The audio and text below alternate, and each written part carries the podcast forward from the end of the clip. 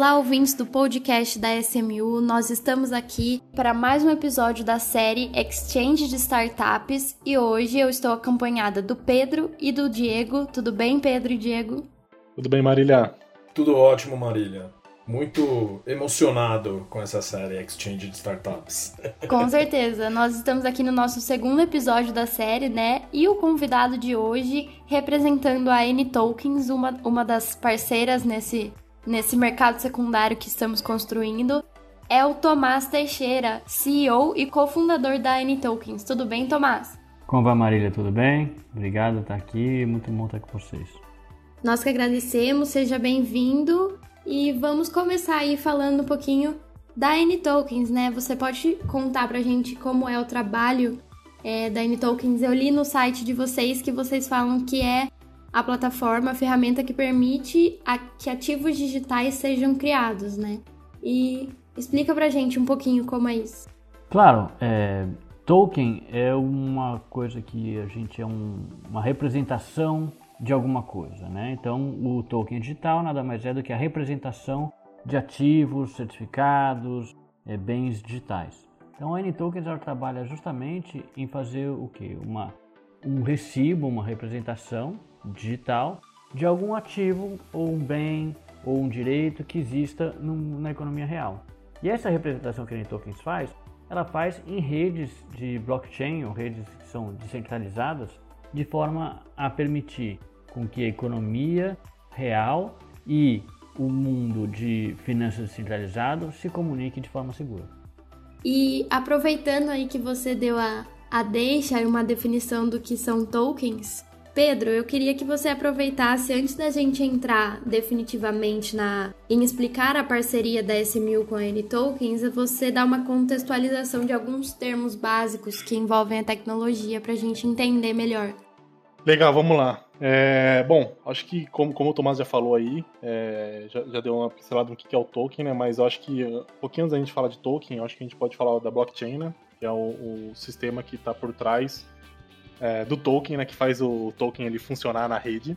Blockchain ele é um que a gente chama de sistema é, descentralizado e distribuído. É, pensa na blockchain como se fosse um, um livro contábil público, uh, ou seja, que todo mundo tem acesso, mas imutável, que ninguém consegue é, mudar ele, tá? Acho que se a gente fosse é, colocar em forma simples aqui, isso é que é a blockchain. Lógico que hoje no mundo existem algumas blockchains específicas de é, para cada tipo de ativo diferente, né, para cada tipo de token diferente, né? Mas acho que se a gente fosse deixar de uma forma simples seria assim, tá? Smart contract, tá? O que é o smart contract? Hoje em dia, é, quando você vai comprar um bem, uma casa ou alguma coisa do tipo, você ali tem os termos do, do contrato, né? De quem está comprando e de quem está vendendo, que as pessoas têm que seguir. O smart contract nada mais é do que a gente pegar esses termos, tá, que estão nesses contratos e converter eles em código, colocar eles em programação dentro da rede de blockchain, tá? Então imagina assim que eu vou comprar uma casa uh, de sua Marília e dentro desse, desse, desse nosso acordo tem um contrato lá que garante o preço uh, e algumas outras coisas que a gente deve seguir. Se a gente decidir que essa compra e venda, né, essa transação nossa, vai ser feita via rede, a gente vai pegar esse contrato vai converter as cláusulas desse contrato em, em código e vai fazer é, e vai fazer o deploy que a gente chama né, desse contrato dentro da rede de blockchain. Se a gente fosse também de, de uma forma simples falar e explicando né, o que seria smart contract, seria isso, tá? É nada mais do que a gente pegar uh, cláusulas da nossa vida real e transformá-las em códigos uh, dentro da rede. Se eu puder complementar a fala do Pedro e fazer um link com o que o Tomás falou, eu, eu acho interessante mencionar também que assim a, a, o blockchain foi um sistema que foi criado para que o Bitcoin fosse possível. Então o, a ideia por detrás do Bitcoin surgiu antes do blockchain, tá? E o Bitcoin, ele veio como uma ferramenta de pagamento. Tão somente pagamento, tá? Mas a, a genialidade do sistema, como ele foi construído, também é, gerava benefícios para outros segmentos que não de pagamentos. Então por isso que isso começaram a surgir outras redes blockchain com funcionalidades distintas, mas em cima do, da, do cerne do que é o blockchain, que é registro descentralizado. para que você pudesse criar novas aplicações como tokenização de ativos, como contratos inteligentes, smart contracts, tá? Então, assim, a, a tokenização de ativos, como o Tomás muito bem falou, ela precisa ter uma representação digital registrada em algum lugar. E, e esse registro precisa ser público para que todo mundo saiba que aquele registro, aquele contrato foi registrado num lugar que todo mundo tenha acesso, imutável para que aquilo possa gerar uma firmeza jurídica, né, um, algo inequívoco entre as pessoas que estão contratando, tá? Mas ao mesmo tempo você gera um, um item que o representa que pode ser transferido de uma pessoa para outra, que é a questão da transmissibilidade da, da titularidade daquele, seja um contrato, seja um bem, seja um, um direito, tá? Então, em poucas palavras, é um pouco disso. E o smart contract, na minha visão, que eu gosto de falar também, é porque assim, todo contrato ele fala de situações, né? Então, eu falo assim, ó, se acontecer isso daqui, o resultado vai ser isso aqui, tá? E quando isso acontecer, tal pessoa tem que fazer isso aqui. É, pegando um exemplo clássico, né, um contrato de aluguel. Fala assim, ó, para você morar na minha casa, você tem que me pagar o aluguel. Se você não pagar aluguel, eu posso tirar você da minha casa, tá? E, e, linguagem de programação, o Pedro pode me falar, é basicamente isso, né? Fala assim, ó, se acontecer isso aqui, você precisa puxar essa informação do banco de dados para que você devolva para o usuário essa informação aqui é, traduzir para código de programação um, acordo que foi estabelecido entre pessoas no, no mundo real. Perfeito. Bom, agora que a gente conseguiu entender o papel da N-Tokens no mercado secundário, na verdade não no mercado secundário, mas o papel da N-Tokens no geral, né, o real motivo dela existir, e também já tivemos essa aula, esse glossário da tecnologia aí, vamos falar um pouquinho da parceria SMU e N-Tokens para o mercado secundário. Então eu começo aí com a pergunta é, com relação à blockchain, qual vai ser o blockchain utilizado e por quê? O blockchain utilizado, que a gente achou o mais adequado para o caso, chama-se Stellar, é uma rede que foi desenvolvida para ativos financeiros. Então, o primeiro aspecto importante disso é porque, diferente de outros casos em que você tem um, um uso múltiplo e um uso muito aberto do que você pode fazer em cada smart contract, em cada forma de representação. O caso da Stella, ela foi especificamente desenvolvida para ativos financeiros. O que eu quero dizer, o principal contraste disso é com a rede Ethereum. A rede Ethereum foi pioneira em smart contracts, é uma funciona muito bem, mas aí imagina como se fosse a rede Ethereum um computador virtual, é literalmente é o que eles tentam ser. Nesse computador você pode ter milhares de tipos de aplicativos, certo? Então, você acaba tendo uma, uma primeiro uma complexidade ao programar. Então, você tem um computador em branco, você tem que programar para transferir um ativo de uma pessoa A para uma pessoa B, né? Então, primeiro você tem uma dificuldade e quando você tem uma dificuldade, uma complexidade na programação, você pode estar um pouco mais sujeito a erros, né? E precisar de atualizações mais frequentes, tudo isso. Segundo aspecto é o, por assim dizer, o custo de você manter e transformar essas informações. No caso de, de, um computador na Ethereum ou de um smart contract na Ethereum, primeiro, esse programa ele é mais pesado do que para uma simples linha de transferência de ativo. E segundo, por é, é, é, condições de mercado que não vamos nos alongar aqui, mas tem sido muito caro você fazer transferências na rede Ethereum. Tá?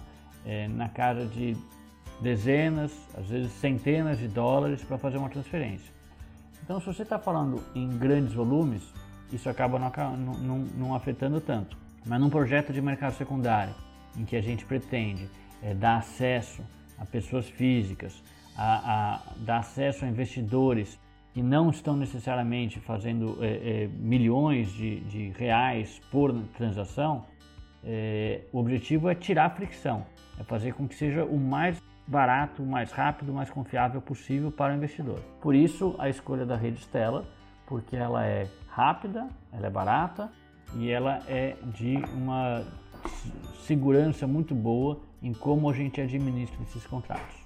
E, e Tomás, nesse sentido, é, a gente optou pela rede Stellar porque, como você bem disse, ela é muito apropriada para operações financeiras, né? Ela tem um custo de tradução baixo é, mas ao mesmo tempo, a gente tokeniza contratos, tá? É, no caso, a gente não precisaria de smart contracts, né? Para essa transação que a gente vai disponibilizar para os nossos seguidores muito em breve. É tão somente a, a transferência de ativos de um lado para o outro, correto? Correto, e é o que vamos, vamos fazer exatamente. Mas em outras redes, tá? É, você ter um ativo que não seja o ativo natural da rede requer um smart contract. Então, quando eu falo que na rede Ethereum, por exemplo, eu vou fazer um ativo é, é, que seja cotas de uma empresa, o que eu estou fazendo é um smart contract. É um, é um que é um smart contract como programa. Ele controla saldos, controla emissão, controla posições, tem alguns controles, mas não deixa de ser um programa inserido em um endereço e que responde a endereços na rede Ethereum. Isso é, é um smart contract e justamente por isso que fica uma, uma complexidade maior do que a gente está é, precisando nesse, nesse cenário.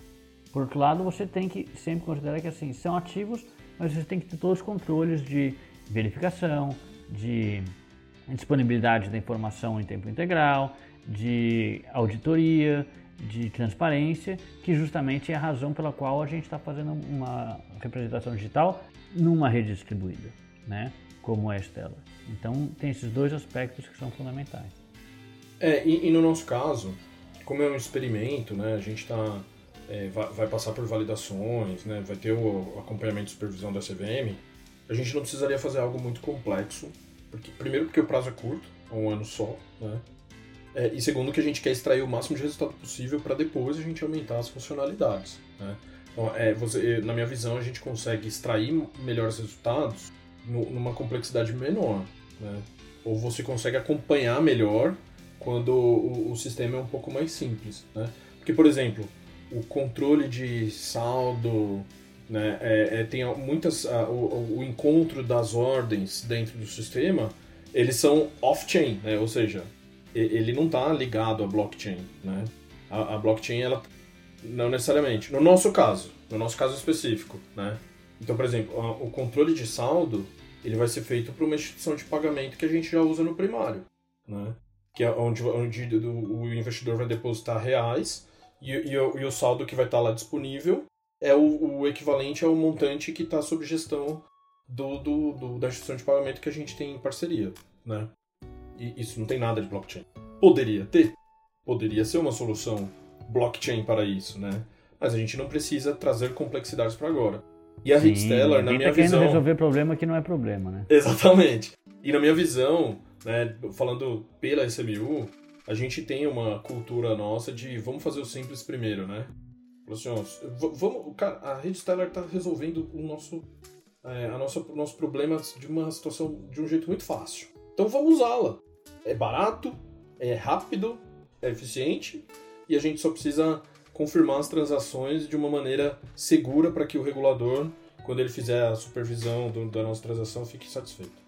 Ou, ou seja, né, resumindo, é, a gente falou um monte de termo técnico aqui, para os ouvintes aí que não, não são tão familiarizados com esses termos, que a gente vai estar tá fazendo é, não é criando um smart contract dos contratos de investimentos de quem é, vai querer vender seus ativos dentro da, da, do mercado secundário. O que a gente vai estar tá fazendo é criando um token desse seu contrato que você tenha aí comprado tanto no, no primário, é, na, dentro da plataforma da, da, SMU, tá? E você queira vender no, no secundário. Então você vai estar tá tendo um token desse ativo, desse contrato que vai ser um ativo dentro da, do secundário, tá? É, dessa forma, uma outra forma de ver assim, tem dois principais beneficiados isso, né? O principal beneficiado mesmo é o investidor, que ele vai estar, tá, ele tem tudo tudo que aconteceu nos saldos são controlados pelo parceiro de banco, em todas as ordens são reguladas off-chain, mas ele tem um registro disso que ele pode saber que vai ter transparência, é auditável, é verificável, é imutável e o beneficiário indireto, por assim dizer, é o próprio regulador, que ele vai ter um, uma ferramenta e um acesso à informação direto, 24 por 7, se quiser, né? Então é uma. É uma e, e as formas com que auditorias e verificações podem ser feitas podem ser muito mais automatizadas, muito mais rápidas, muito mais tranquilas. Qualquer um vai poder ter acesso a, a essa, essas transações, né? Olhando via rede. E tendo uma visão do negócio, é, olhando para o negócio, qual visão vocês têm de futuro, assim, tanto do ponto de vista da N-Tokens quanto da SMU? Quais são as expectativas, os objetivos? Eu, eu posso falar primeiro pela SMU, tá? Aí depois eu passo a palavra pro Pedro, se ele quiser complementar, porque ele também é, é da SMU, obviamente. Mas é, é, também é muito legal ter a visão do Tomás, né? Eu enxergo que a gente está indo além do crowdfunding, tá? É, porque o, o, crowdfunding hoje ele possibilita que os investidores façam a sua primeira aquisição de uma primeira emissão dessa empresa de pequeno porte, né, que é a emissão primária, mas ele ainda não habilita que crie-se um ambiente onde ele possa comprar ou vender participações adicionais daquela mesma empresa. Tá? Existe uma regra que traduz o que é o crowdfunding para o mundo real, que, é, que está em revisão, que vai habilitar essa negociação secundária. Mas o que a gente faz vai além. Tá? Primeiro porque nós somos uma plataforma que vai poder receber contratos de investimento de outras plataformas de crowdfunding que foram emitidos em outros crowdfundings. Né? Nós somos abertos para tornar esse mercado mais líquido. Tá? É, e segundo que a licença regulatória que está nos sendo concedida ela é muito mais robusta do que uma licença de crowdfunding, o que nos permitirá fazer mais coisas, tá? Mas no futuro a gente vai buscar o que serão esses novos produtos quando a gente obter uma, uma autorização definitiva. A nossa autorização por enquanto é temporária, tá? E no futuro eu imagino que a SMU ela pode se tornar a Nasdaq do Brasil, tá? Uma plataforma de investimentos em empresas de tecnologia como um todo, onde você vai poder acessar é, startups não só do Brasil, a gente pode ir um pouco mais além, startups da América Latina, do México, da Colômbia, da Argentina, do Uruguai, é, enfim, de, dos países que circundam a nossa região, para que possamos nos, nos estabelecer como uma plataforma estratégica de investimento de inovação e tecnologia no, na América Latina.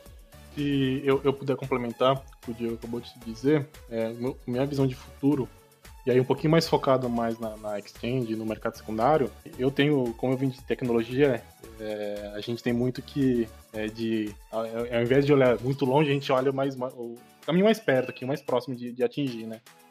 E eu acho que se eu puder falar um pouquinho disso, uh, eu acho que do curto e médio, médio período aí, a gente, é, o nosso primeiro foco é realmente lançar a plataforma e, um segundo momento, conseguir a licença né, definitiva da CVM e, junto com essa licença definitiva, é, ajudar o regulador a, a criar né, a, esse novo mercado que vai ser um, uma, entre aspas, bolsa de startups né, aqui no Brasil, que vai ser uma coisa inovadora. E aí no futuro é aquilo que o Diego falou, é ser uma empresa aí para América Latina e não, não só, só apenas aqui no Brasil. Bom, e você, Tomás? Olha, é, primeiro, eu sei que a gente vai falar do futuro, mas só queria é, lembrar, assim, com carinho, Diego, que a gente falava mais ou menos disso há dois anos já, né? Então a gente já tem, já estava com bastante interesse em, em via essa oportunidade, porque realmente é uma, uma carência do mercado. Existia uma negociação secundária, é uma carência do mercado financeiro de, de capitais, é, ainda é, né? Claro que esse projeto vai abrir um pouco, mas ainda é, ainda tem muito mercado secundário ainda necessitando para funcionar melhor o mercado de capitais brasileiro. E como o, Diego bem alertou, isso não só obviamente interessa ao investidor brasileiro, né, que, que vai poder ter essa ferramenta, mas do, do ponto de vista do, do mercado de capitais das empresas brasileiras, isso é uma chance inclusive de abrir para o mundo um pouco. É claro que o, o regulador, a CVM, ela já está sendo de vanguarda, ela está é, tomando a, a, a frente para permitir isso e, e, já tem essa abertura, mas é, pensando para além um pouco do, do investidor brasileiro, você tem um mercado internacional que hoje é carente de projetos, né? é carente de, de, de retorno interessante. O mercado brasileiro que tem projetos tem um mercado é, é, interno é, é, forte e interessante e é ainda difícil esse caminho entre eles, né? E uma das coisas que o blockchain facilita é porque você tem uma infraestrutura de troca de, de dados uma infraestrutura em que essa, essa verificação, essa segurança que a gente falou dos registros digitais transitarem, ela acontece pela internet. Então já é uma estrutura dividida entre todo mundo. Né? Então é um, é um é caminho para o mercado de capitais brasileiro não só se abrir, se diversificar, ficar mais democrático, mas também para ele acessar mercado internacional. Então a gente está muito feliz de participar disso e como eu disse já já faz um tempo a gente já vem conversando sobre isso, sobre que, que era uma boa uma, uma boa iniciativa para o mercado e é só o começo.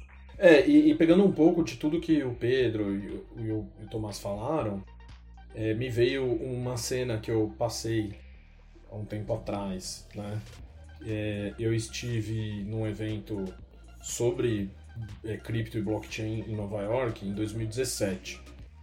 Que, o evento chamava é, Nova York Fintech Week, mas era só de cripto, né? Aí eu, eu estive lá só com, na época, o pessoal nata lá, o, o carequinha lá da Ethereum, lá, o Luban, né? Joe, Joe Luban, não, acho que é esse o nome dele, não é, Thomas? É, Joe Luban, exatamente. Isso, da Consensus, isso. né? Isso, da Consensus, isso. É, mas ele é dos fundadores do Ethereum, né? Isso, um dos fundadores do Ethereum tava lá, que é da Consensus. Tava o outro cara que fundou o Blockchain Center, que foi a primeira exchange offline de Bitcoin lá de, de Nova York, que tem um documentário sobre eles, né? E um, um dos principais patrocinadores do evento era a própria Nasdaq, né? E o evento só se falava de desintermediação, porque o blockchain vai tirar os, os middlemen, né, que são os intermediários, é, e os, os, os, incumbentes, né, vão ter que se mexer para não perder é, velocidade e tal, não sei o que. E a Nasdaq lá patrocinando, né? E aí um dos painéis é de uma pessoa da Nasdaq, né? E sempre quando você. Não sei se vocês já tiveram em, ou já assistiram eventos internacionais. Quando eu abro para perguntas, 25 pessoas levantam a mão, né? Aqui no Brasil geralmente fica todo mundo quieto, né? E a primeira pergunta, o cara foi na veia, assim. Ele falou assim pro cara da Nasdaq, né? Falou assim: oh, vocês estão patrocinando um evento que vai acabar. com os intermediários, cara. Por que, que você tá aqui? falou assim, né? E o cara da Nasdaq falou assim: não somos um intermediário, somos uma empresa de tecnologia. Eu falei assim: a gente oferece tecnologia para que outras empresas que apareçam, inclusive com o uso de blockchain, possam é, prosperar, né?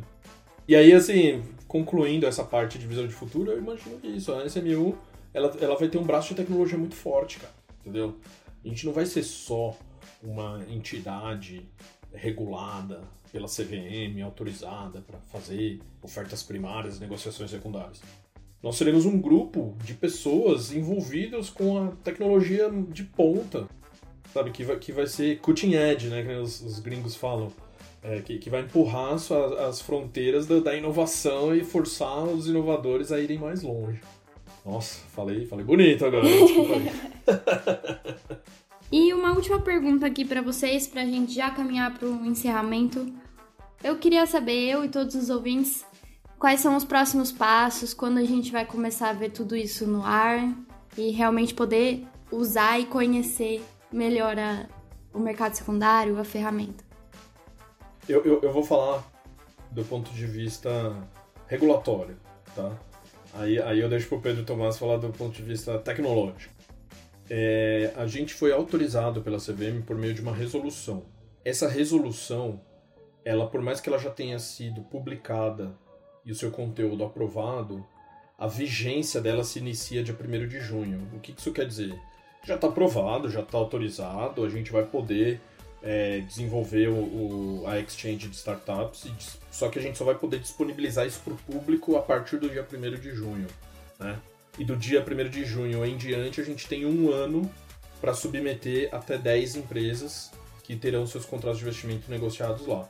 Podendo esse prazo ser prorrogado por mais um ano, caso a CVM entenda que há espaço, caso a gente solicite, enfim, para que a gente consiga é, entregar o melhor resultado possível, tá? É, então, assim, o, o prazo de início da autorização é dia 1 de junho. Então a gente espera que dia 1 de junho a gente já tenha alguma coisa para mostrar. Mas aí eu, eu deixo pro pessoal mais envolvido com a parte tecnológica explicar aí o, como é que vai ser. Vamos lá. Como o Diego já falou, acho que a, a licença, como, como ele falou, vai, A gente tem é, ela disponível ali dia 1 de junho, né, para começar.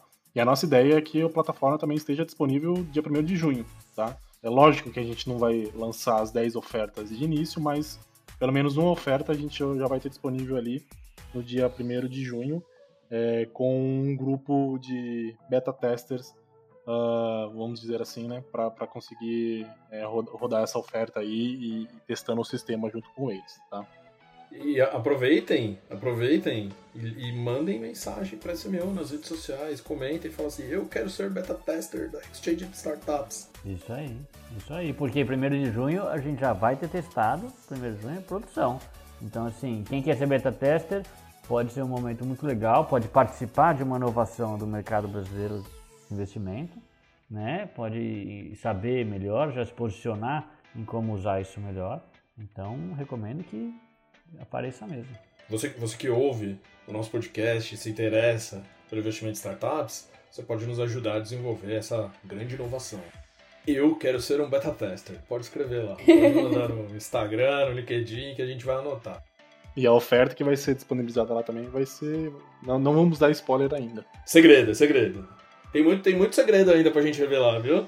Esse, esse, esse, essa edição especial que é de Startups é igual novela, daqui a pouco sai. É, cada episódio é um, um, drama diferente. Vai ter um episódio antes de lançar a plataforma que vai falar a oferta que vai ser lançada. E aí lá vocês acompanham aqui com a gente que a gente vai dar esse, esse spoiler para vocês um pouquinho antes de lançar a plataforma. Bom, e só antes da gente encerrar, eu queria dar um, um recado, deixar uma observação aqui é que vários assuntos que a gente disse aqui, a gente também deu uma explicada melhor em um outro episódio do SMU Educa, é, no episódio 42, onde a gente fala de NFTs. Então, é, várias contextualizações sobre o que a gente conversou aqui. Muita coisa está explicada lá, então se ficou alguma dúvida, escuta o outro episódio também, que vai ser um bom complemento. Então é isso, pessoal. Podemos encerrar por hoje? Podemos encerrar por hoje. Agradecer mais uma vez a participação do Tomás, nosso parceiro, sócio no projeto. A Nitokens, uma empresa fantástica aí que tem vários achievements, né? Vários, já alcançou vários resultados aí, já participou de diversos programas do Lift, do Banco Central. A gente tem orgulho de ter a Nitokens aqui com a gente. É, vice-versa, estou muito feliz. Muito obrigada, Tomás, pela sua presença, sua participação. Foi um episódio com certeza que muita gente vai aprender bastante aí. E eu adorei gravar. Obrigada, gente, Diego, Pedro e todos Olá, os nossos ouvintes. Até a próxima. Tchau.